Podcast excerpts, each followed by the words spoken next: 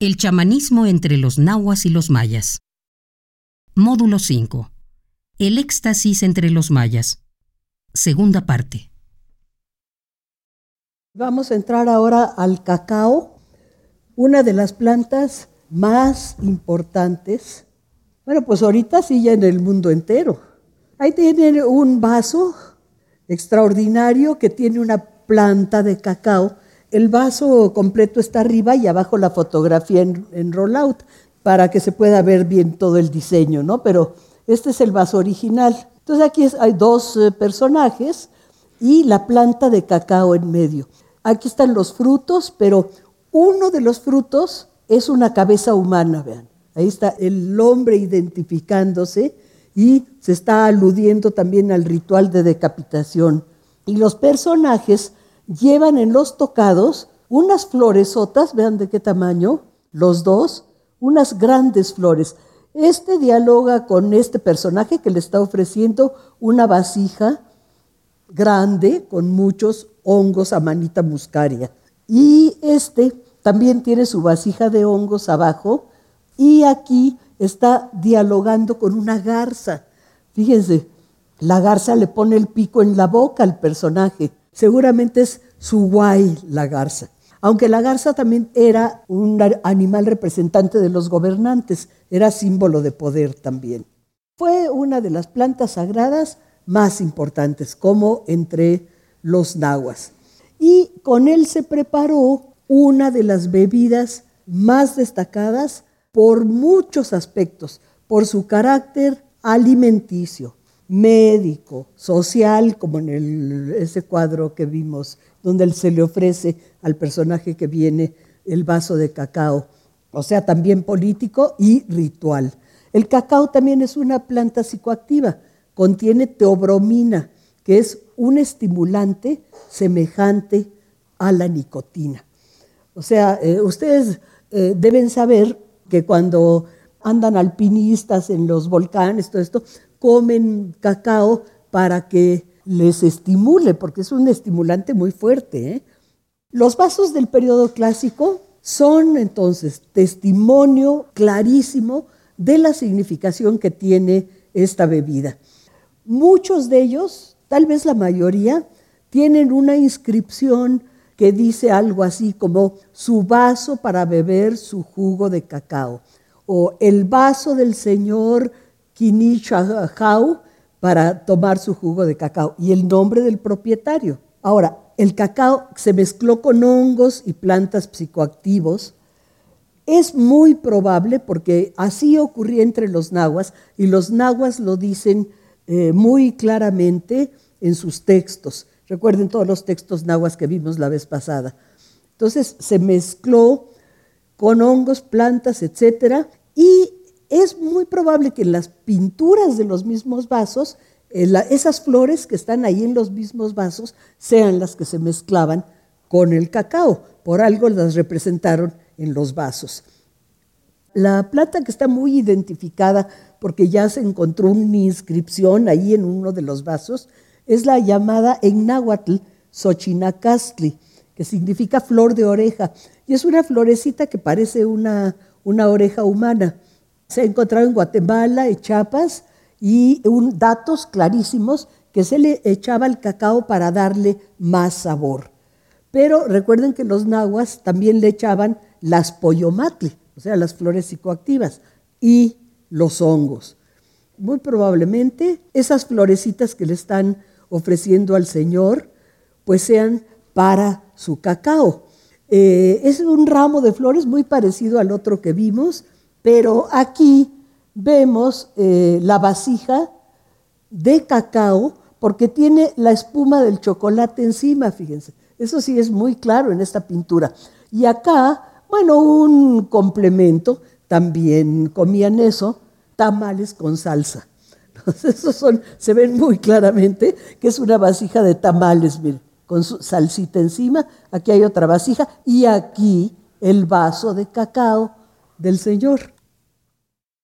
Este es un, vaso de Yucatán, de la parte norte de Yucatán, que es eh, muy, muy interesante, porque nos muestra aquí, está un personaje sentado en un banquito así tejido y aquí hay vainas de cacao. Todas estas son vainas de cacao. En la cabeza tiene un tocado muy elaborado que se ha identificado como flor blanca ajau, así lo han leído los epigrafistas, flor blanca ajau, pero es un símbolo de exhalación del espíritu. O sea, por aquí el espíritu exhalando. Está señalando con un dedo su vaso de cacao, que tiene dibujada una serpiente estilizada. Y acá, pues ya se bebió el cacao con todo lo que tenía y ya está flotando, vean, está en su taburetito, pero ya tirado, miren, aquí todavía se ven las vainas de cacao y vean el ojo, el ojo muy, muy abierto con expresión extática, ¿no?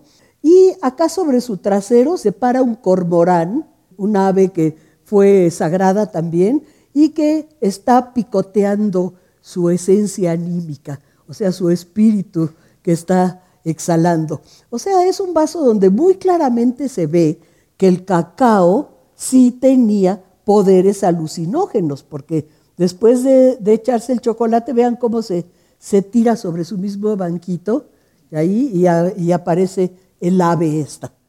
Casi todos estos vasos se hallaron en tumbas, o sea, en contextos funerarios.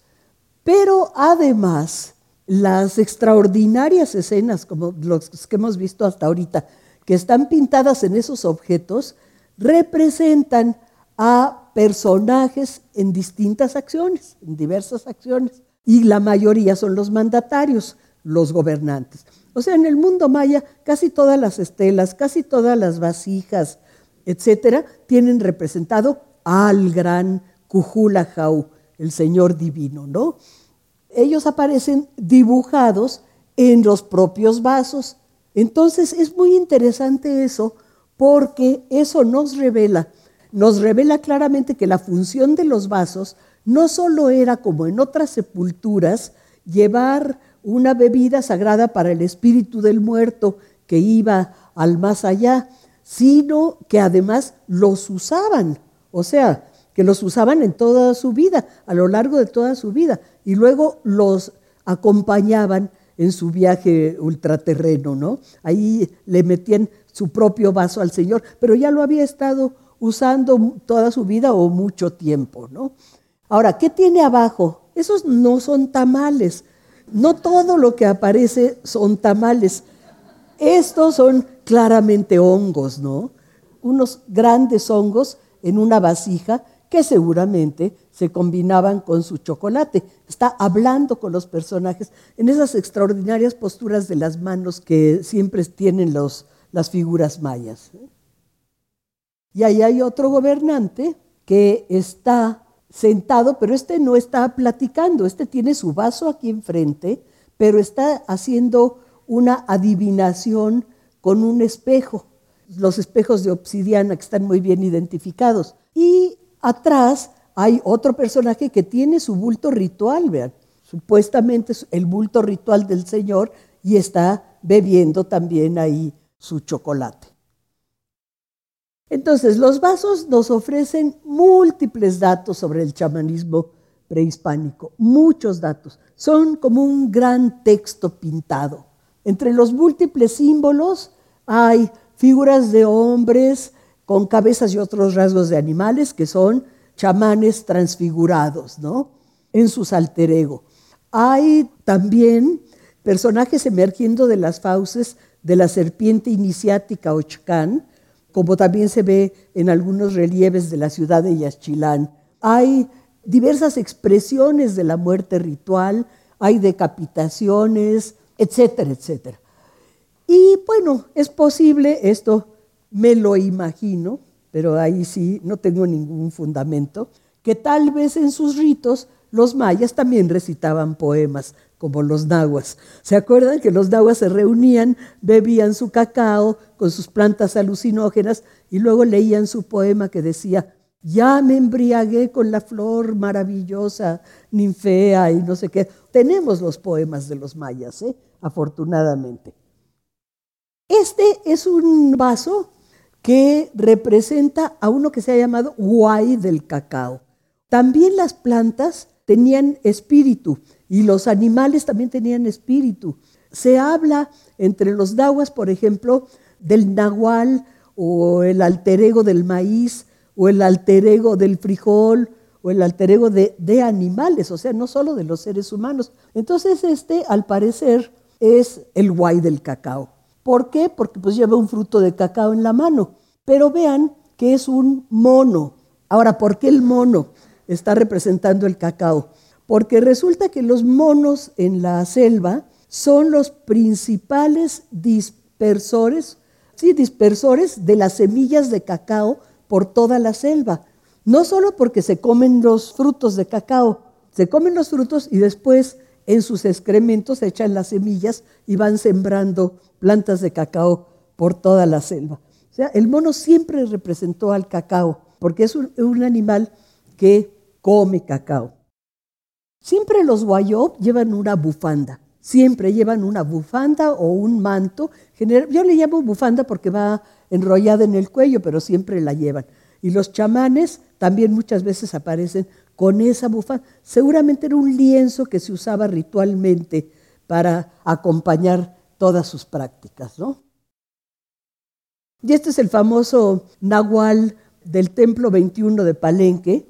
Ahí sí se ha leído el texto no es el gobernante, es un gran sacerdote, Naab se llamaba, y esos grandes supremos sacerdotes que siempre están con los gobernantes, pues obviamente eran chamanes. Aquí aparece transformado en su alter ego, que pues mucho se ha discutido sobre qué es. Parece una tusa, parece un ratón, que es un mamífero, pues seguramente, pero con dientes largos, muy extraño. Lleva capa de piel de jaguar. Y este es un alter ego conejito. O sea, podrían tener alter ego conejos, ratas, zarigüeyas o jaguares, tigres, cualquier animal, ¿no? Pero fíjense, este está en posición de oración. Trae un gran collar, las manos en una postura que es una postura universal de oración y, e hincado. Estos dos son otros dos chamanes, pero ven la expresión que le dieron a las caras. Es que son de Palenque. En Palenque, bueno, el arte de Palenque es el más extraordinario. Eh, hasta a las caras de los animales les daban una expresión extraordinaria. Miren, todavía tiene pintura azul, está rota la figurita, figuritas pequeñitas. Este otro también, y son como roedores también, o tuzas o algún animal así. Este llevaba algo en las manos y seguramente en la cabeza llevaba algo semejante a este, su tocado de la cabeza. Y esa es la flor maravillosa para los nahuas, la sacnaab, la ninfea eh, blanca, llamada entre los nahuas Quetzalazotziatl. Los mayas la llamaron sacnaab. En este vaso vemos a un, a un personaje rodeado de enormes ninfeas. Parece que está metido en el agua con las grandes flores sagradas acuáticas, que además, como crecían en el agua, se consideraba que sus raíces penetraban hasta el inframundo. Estas flores tienen efectivamente unos tallos largos, largos, largos, las raíces muy profundas, entonces se consideraba que flotaban en las aguas del inframundo. Es la flor más importante entre los alucinógenos del periodo clásico maya. La usaban para producir el transextático. Su rizoma, o sea, su raíz, es la que contiene los alcaloides alucinógenos, como la apomorfina, la nuciferina y la nornuciferina. Esto ya se ha estudiado y se ha estudiado en muchas partes porque los hindúes también usaron la ninfea como alucinógeno. ¿eh? Ahora, por su carácter acuático, se asocia con el inframundo, como les decía, y con los seres nocturnos. El lenguaje pictórico y escultórico de los mayas nos habla muy claramente de la importancia de esta planta. Se representó en los tocados de los gobernantes como uno de sus atributos distintivos. Sobre la cabeza de las deidades, sobre todo de las del inframundo, sobre la cabeza del jaguar, sobre todo, principal alter ego de los grandes gobernantes, de los jerarcas, ¿no? Y la vemos en los códices asociada con Chac, ya vimos una imagen del códice, y muy vinculada con la diosa de la luna. ¿Y por qué con la diosa de la luna? Porque la diosa de la luna es nocturna, también asociada con inframundo, es lo femenino. Lo femenino siempre es el lado oscuro, ¿eh? digamos que es el lado más complejo, más para el lado más complejo. Pero pues la, la diosa de la luna siempre representa, además es una diosa iniciática, porque la diosa de la luna muere y renace. Se ve, el ciclo lunar se interpreta como que muere y renace. Entonces ahí está la diosa de la luna en tres imágenes, cargando diferentes eh, objetos, pero aquí, que lleva pues bastantes cosas, un glifo de maíz y, y todo, pero vean el tocado de ninfea, además de varias ninfeas, un tocado muy elaborado hecho con ninfeas. Así se representa siempre la diosa de la luna, desnuda además, bueno, con una faldita. Y esta vasija nos muestra un gobernante, esta vasija es grafiada, un gobernante con sus enormes, gigantes ninfeas. Claro, no son de ese tamaño, pero aquí está la ninfea y acá está otra grande con hojas todavía. Y claro, ese sapo, ya conocido de ustedes, el bufo marinus, ese sapo pues tenía que estar asociado a la ninfea, porque es agua, porque es alucinógeno, porque se relaciona también con el inframundo, bufo marinus. Allí, en uno de los vasos, muy claramente relacionado, lleva sobre la cabeza su ninfea. Ahora, la ninfea, para identificarla, siempre la, la representaron con un pez bebiendo de su cáliz. Aquí gobernantes, señores dialogando con grandes eh, canastos que quién sabe qué llevan, pero vean los tocados de ninfeas y todos llevan el pez bebiendo del cáliz. Otra vez la representación de un códice donde aparece el jaguar, el principal animal relacionado con los gobernantes, porque era su principal alter ego, acuérdense que tenían trece, y con la ninfea. Ahí está su ninfea sobre la cabeza del jaguar. Ah, le han llamado Dios jaguar del inframundo, pues porque siempre está relacionado con el inframundo y aparece con los gobernantes. Yo no sé si era un dios jaguar, porque así propiamente dioses animales, animales, animales, no había entre los mayas, era el alter ego de los gobernantes, ¿no? Y claro, era sagrado también el jaguar por, toda su significación, pero no precisamente una de las deidades principales del panteón náhuatl, pero bien así se le ha llamado. Esta escultura es extraordinaria, es de piedra y es un hombre jaguar con su ninfea sobre la cabeza.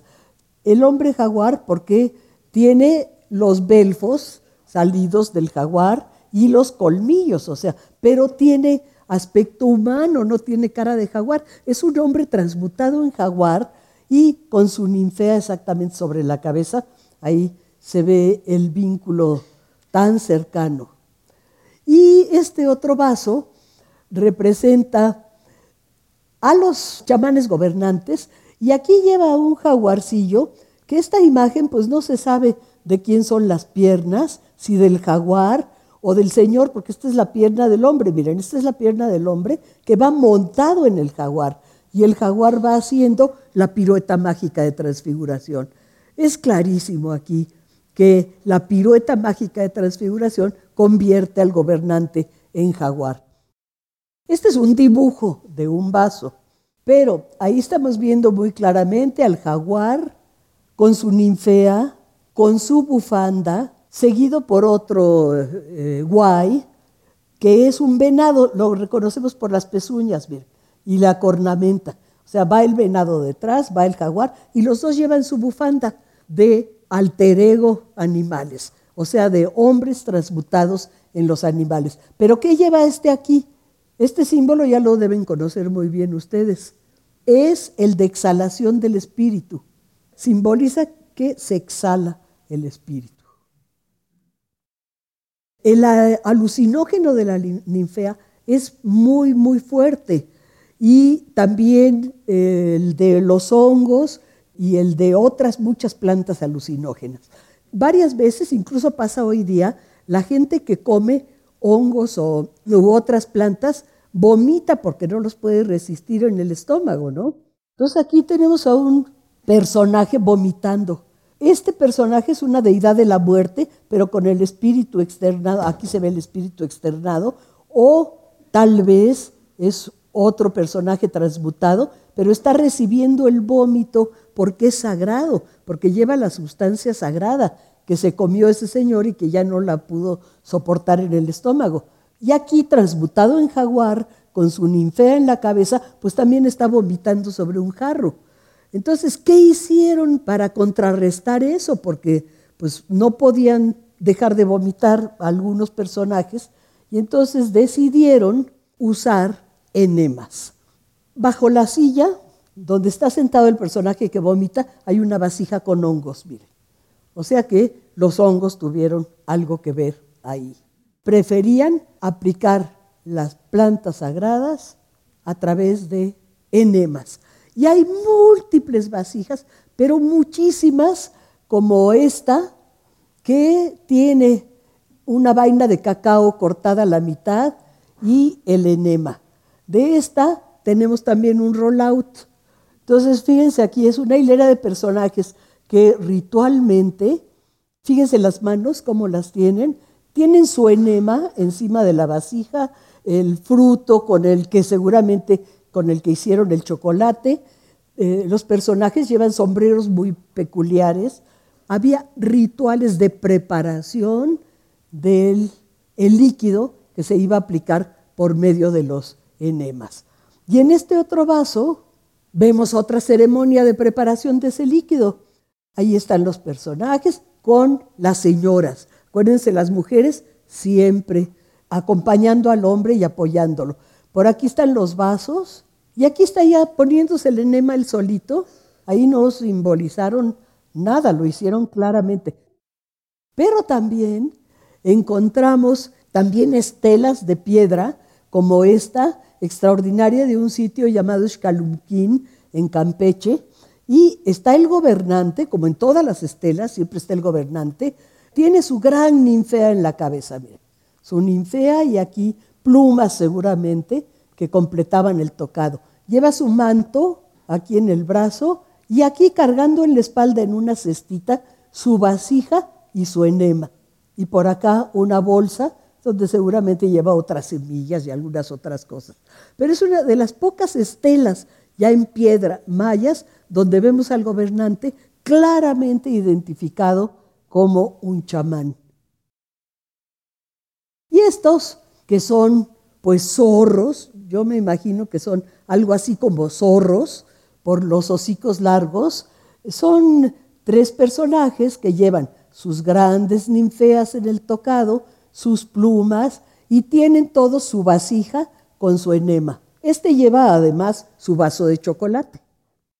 Y esta es una de las vasijas más extrañas y complicadas, pero parece narrar una ceremonia chamánica completa ya. Chamanes transformados en sus alter ego.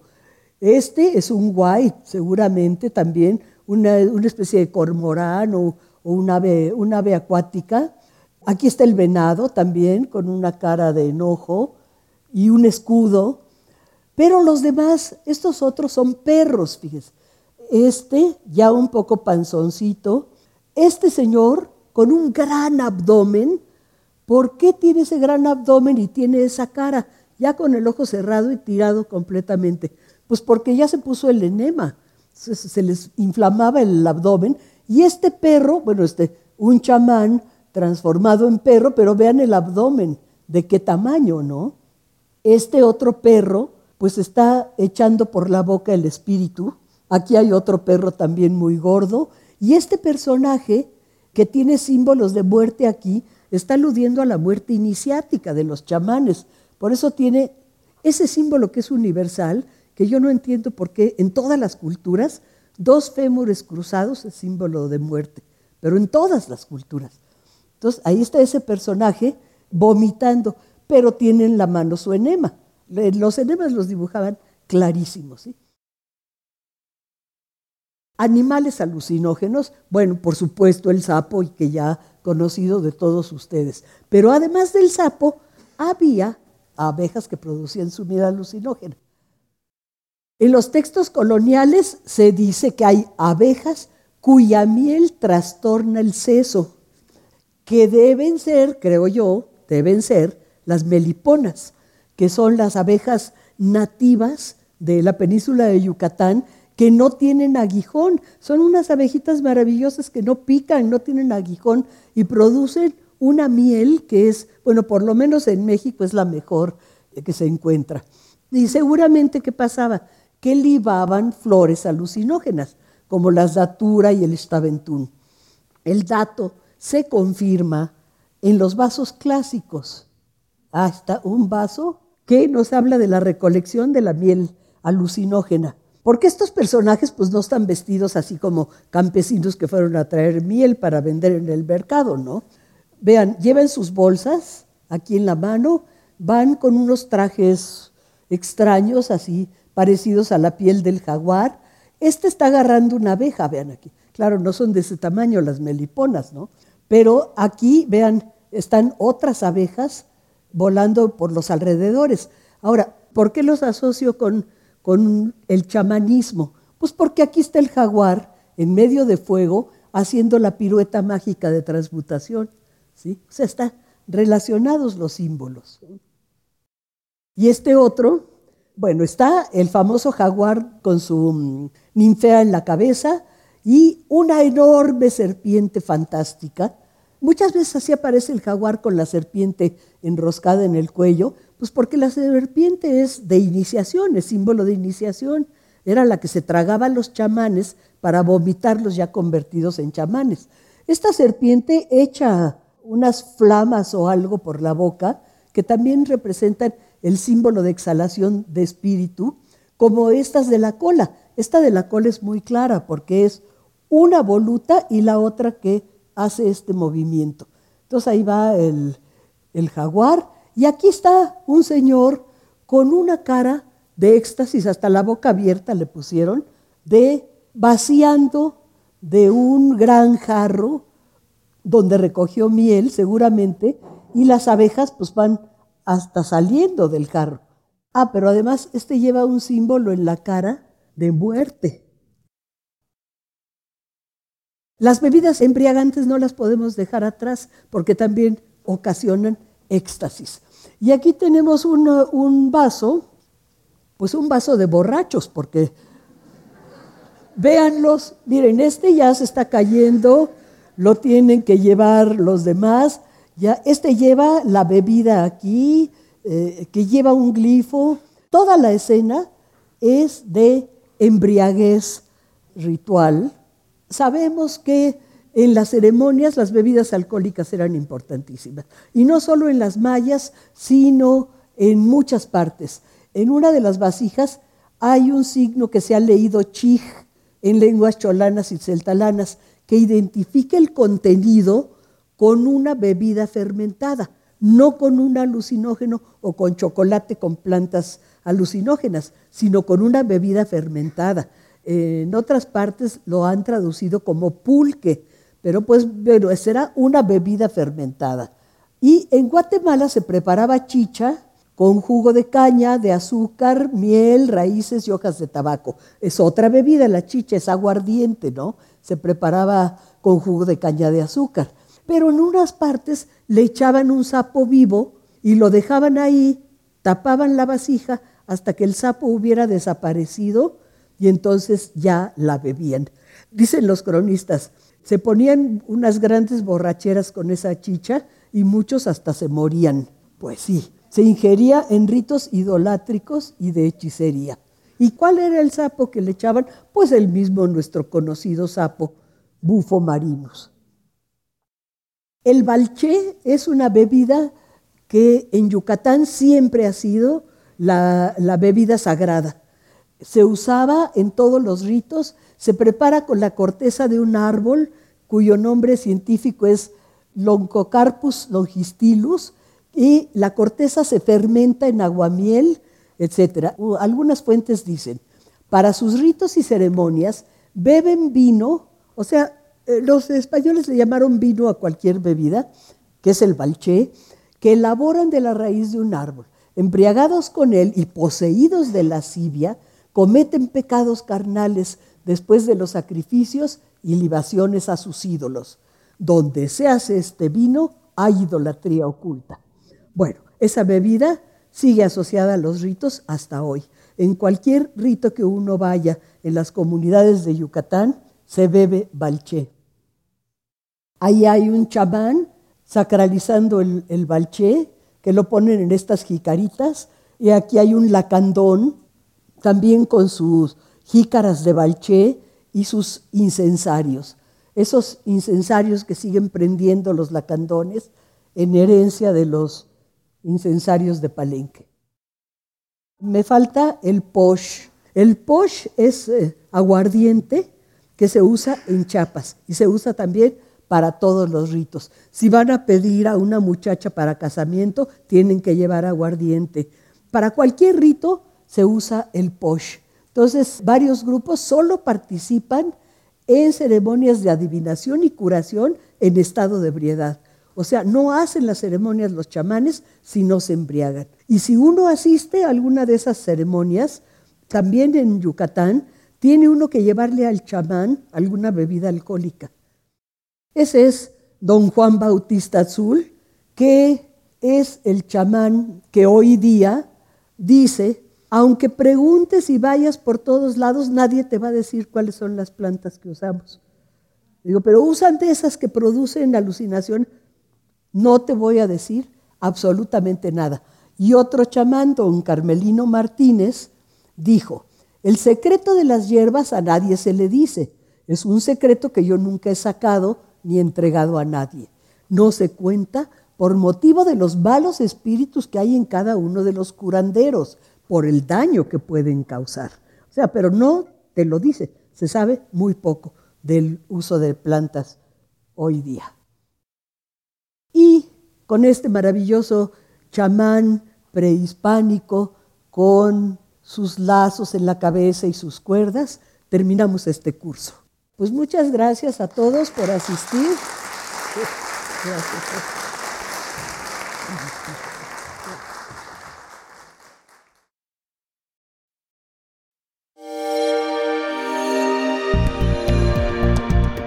Descarga Cultura. Descarga cultura. Punto UNAM.